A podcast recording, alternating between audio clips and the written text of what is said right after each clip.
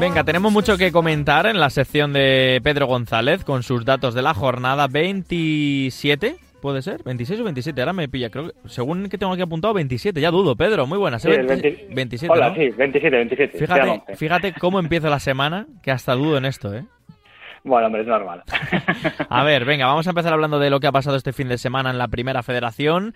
Gran jornada que hemos tenido por delante. Vamos a empezar hablando de ese Rayo Majadahonda 1, Cultural Leonesa 1, Pedro. Sí, un Rayo que lleva seis jornadas locales ya sin perder, con 14 y 18 puntos, y vuelve a marcar de estrategia. Son los equipos que más goles de estrategia, de estrategia marcan primera acción con 11. Y la Cultu, que vuelve a marcar gol y deja su racha de sequía en 643 minutos. Su segunda peor racha de su historia y la quinta peor racha de un equipo en primera federación. Mala racha estaba pasando, eh, bueno, y está pasando, aunque ese empate fuera de casa es un poco positivo, eh, el equipo de Eduardo Docampo. Eh, goleada 3-0 de la Real Sociedad B de Sergio Francisco ante el Numancia. Sí que ha sumado 13 de los últimos 15 puntos de local, dejando además 4 por 3 a 0. Y un Javier Martón, que es el tercer mayor participante de gol, con 11 goles más 4 asistencias. Además ha provocado también el, tres, pen- tres penaltis. Y es el jugador número 13 que anota un doblete siendo suplente desde el inicio, desde el inicio de la primera federación. Qué bueno. A ver, victoria del Celta B, fuera de casa, otro equipo en forma, ¿eh? Del C de este 2023, 0-1, ganó ante el Sansen, Mata Piñonera el sábado. Sí, que ha ganado 9 de los últimos 12 partidos que ha disputado y ha dejado portería cero en 5 de las últimas 7 jornadas.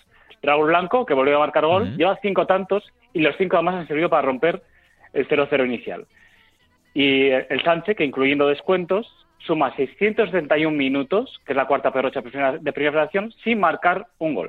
No el quiero- récord es Sí, 804. no quiero decirlo, pero coincide un poquito con la salida de Arturo Juan hacia Arturo Rodríguez, me refiero, hacia el Depor, ¿eh? Eh, coincide un poquito, pero bueno, eh, también coincidirá otras cosas, el tema de atacar, el tema, bueno, eh, otra victoria por la mínima, en este caso en el grupo 2, Barça Athletic 1, Nastic 0.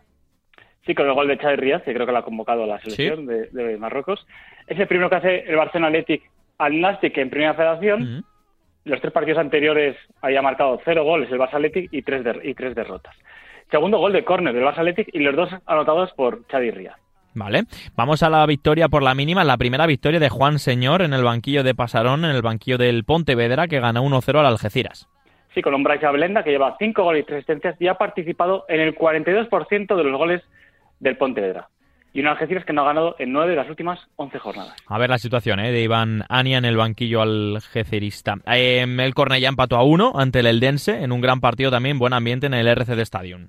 Sí, que se juntó el equipo que más penaltis en contra lo ha enseñado esta temporada, con ocho, que es la Unión Esportiva Cornella, y el Dense, que es el equipo que más penaltis lo ha enseñado a favor, también con ocho. Vale, vamos a destacar también ese triunfo 0-1 por la mínima del Racing de Ferrol, victoria muy importante ante el Alcorcón, que sufre, si no me equivoco, Pedro, su primera derrota como local. Sí, ya no quedan invictos locales en el grupo 1, nos quedan en el grupo 2, pero en el grupo 1 ya, ya no quedan. Sí, un Racing de Ferrol que lleva nueve jornadas sin perder, igual a su mejor racha de invictos a temporada.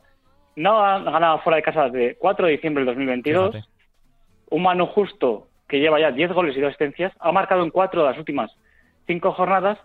Y Gazzaniga, que lleva ya 13 por 3 a 0, es junto Ujú. a Guille Vallejo el que más lleva en Mm. esta temporada en primera, en primera fracción. Ever, que suma 16 asistencias y es el tercer máximo asistente del inicio de la categoría tras Arribas y Oyarzun.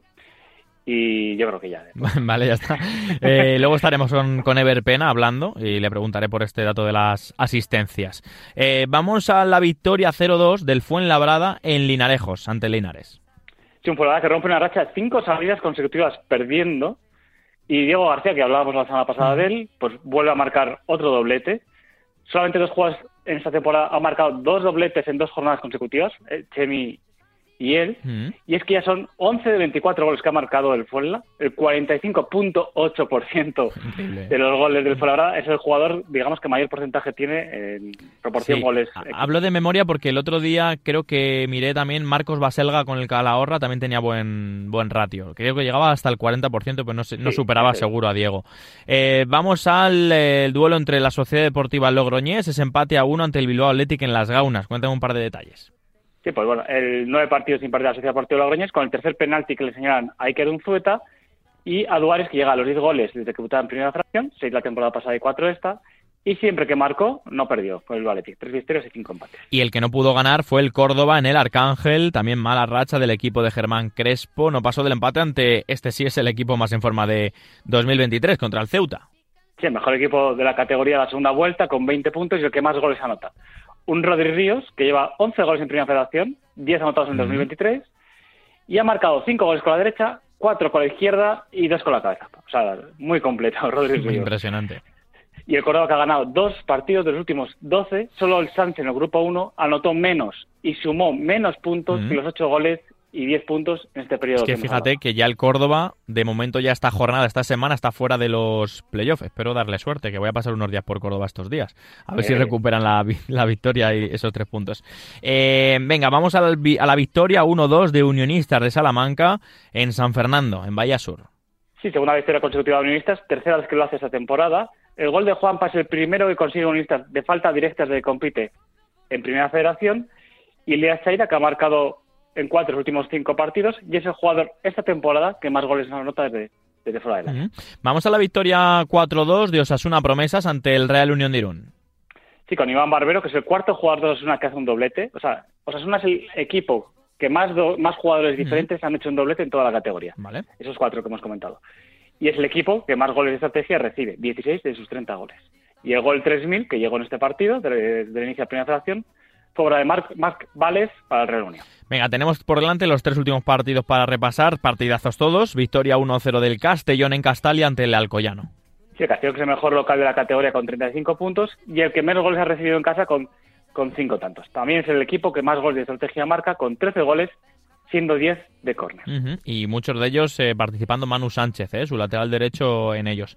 Eh, empate a uno entre el Deportivo y el Castilla. Más de 26.700 personas en Riazor, se quedaron casi a 1.000 del, del récord del Real Murcia, pero aún así ambientazo y muchos datos. Pedro. Sí, dejó Maccabi un en 519 minutos, incluyendo descuentos. Es la tercera mejor marca en primera acción tras Rivas y Parera el Deportivo que no puede superar el récord de, primera federación de seis porterías a cero seguidas de local, se ha quedado en seis, o sea, no lo tenía. Y bueno, fíjate, un gol de estrategia del por las primeras 18 jornadas lleva cinco desde las 10 jornadas 19. Curiosamente, desde que llega Lucas Pérez, que no sé si tendrá relación o no. Bueno, saca en los corners. Si queremos un poco pues hilar el fino, pues saca en los corners. Y los penaltis. ¿Penaltis cuenta de estrategia? No, ¿no? ¿O sí? No, no, no, los considero. Vale, balón parado. ¿Y del Castilla qué contamos? Pues bueno, el Castilla que corta dos derrotas seguidas. Fíjate, ha ganado dos partidos últimas nueve jornadas, han pasado bastante. Y ha marcado esta temporada nueve goles tras un saque de esquina, que son tres más de los que había conseguido en toda la temporada pasada. Vale, y cerramos con el Sabadell 0, Real Murcia 0, Pedro. Sí, que los últimos tres partidos y medio en casa, el Sabadell, solo ha marcado Cristian Herrera el gol aquel. Sí, sí, la UDL. Sí, exacto. Y el Real Murcia, que suma seis jornadas sin perder, ha sumado en 12 de las últimas 14 jornadas. Vale, pues ahí quedan los datos. Pedro García, uy, pues Pedro García, Pedro González. Luego estaremos con Diego García, es que os mezclo bastante. Pedro González, compañero, muchas gracias como siempre. Nada, un abrazo. Hasta luego.